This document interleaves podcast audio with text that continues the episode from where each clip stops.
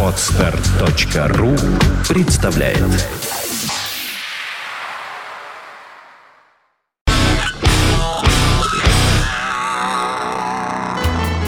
В общем, пока лето и пока по субботам я не хожу, это все, наверное, называется сказка на ночь. Эм, Я не знаю, что за сказку я сейчас прочту, потому что я, меня, честно скажу, мне совершенно мозг взорвало название. Потому что название этой ивенской сказки, ну, ивенской, понятно, северной, баночка. Я надеюсь, что там внутри нет ничего неприличного. Очень верю в это, потому что в ивенских сказках вообще бывает. Они там иногда таким занимаются, что, в общем, если мы до этого дойдем, то, наверное, спишем на вечернее время. Не детям все-таки читаю, да, а взрослым людям. Надеюсь, тут ничего такого нету, надеюсь, потому что всякое, как говорится, может быть. В общем, посмотрим про что, просмотрим как. Итак, сказка называется «Баночка», и венская, народная. На одной земле был город. В том городе жил царь. Вот однажды царь расхаживает около тюрьмы и беседует со своими приближенными, предлагает найти его потерянную волшебную баночку. Слова царя услыхал сидевший в тюрьме человек и говорит, а я знаю, где находится баночка. Царь приказал, чтобы человека выпустили. Выпустили того человека, накормили, и он пошел. Так вот, шел он, шел и увидел впереди дом. Подошел к этому дому, осмотрел его снаружи. А около дома все вокруг истоптано. Посмотрел этот человек и решил войти в дом. Вошел в дом. Видит две кровати. Между теми кроватями стол стоит, а на том столе лежит баночка.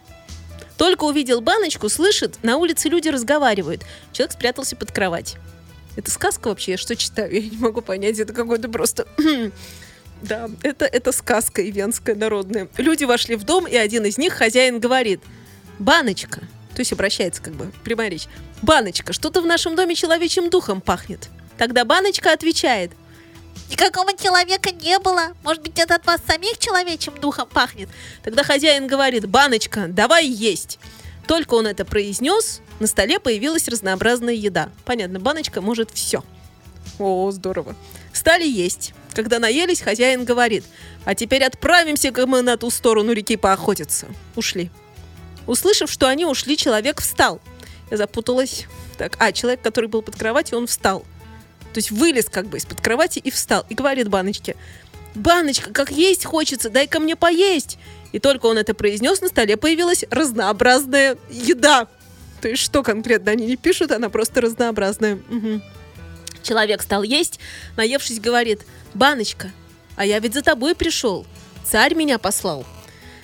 Ох, тогда Баночка говорит, А как же я уйду, меня хозяева будут искать? а человек говорит, хоть и будут искать, да не найдут. Баночка согласилась, Ладно, пойдем. и они ушли.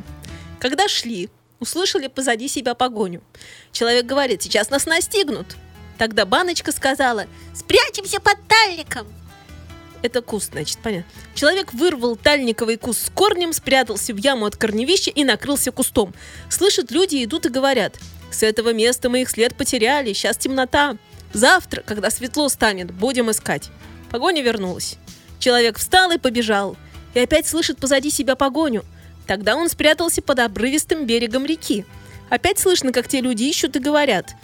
Так они же вернулись, я что-то запуталась. Они же вернулись, ска- так, ладно.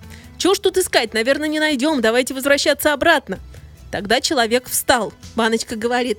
Теперь мы не будем спешить, они за нами не погонятся. Затем пошли. Когда шли, увидели перед собой человека. Спокойно. Так. Идет человек с баночкой, видит перед собой другого человека, другого.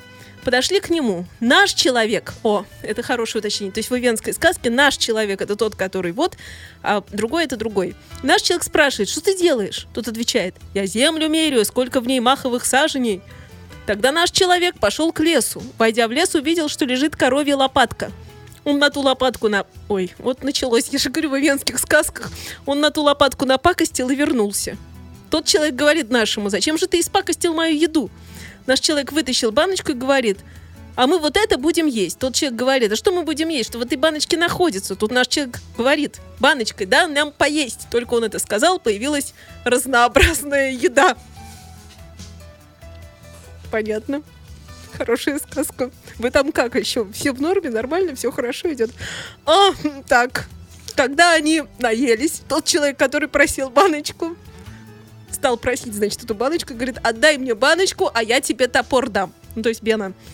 Если этот топор кинуть, он сам будет деревья рубить. Мне нравится. Затем тот человек забросил топор на ту сторону реки. Топор его все деревья срубил, тогда наш человек говорит, ладно, отдам. С этими словами он отдал баночку тому человеку, взял топор и пошел. А вот э, когда шел, задумался, зачем же я баночку-то отдал? Тогда он кинул назад свой топор, а топор его тому человеку голову на наотмашь срубил. Вот это метнул. Взял наш человек баночку, топор и пошел дальше. Да. В общем, венская сказка на ночь глядя. Взял баночку, топор пошел дальше. Шел-шел, увидел человека, то есть другого еще. И спросил, что ты делаешь? Тот человек сказал, я измеряю глубину земли. Наш человек вынул баночку, сказал, дай поесть. Вокруг разнообразная еда появилась, они стали есть. Вообще, если столько есть вот нашему человеку, нашему, который наш, то он вообще ходить уже не сможет, мне кажется, скоро в этой сказке. Так, ладно. Стали есть, тот человек стал просить баночку, говоря, я тебе плетку дам ты этой плеткой можешь оживить человека.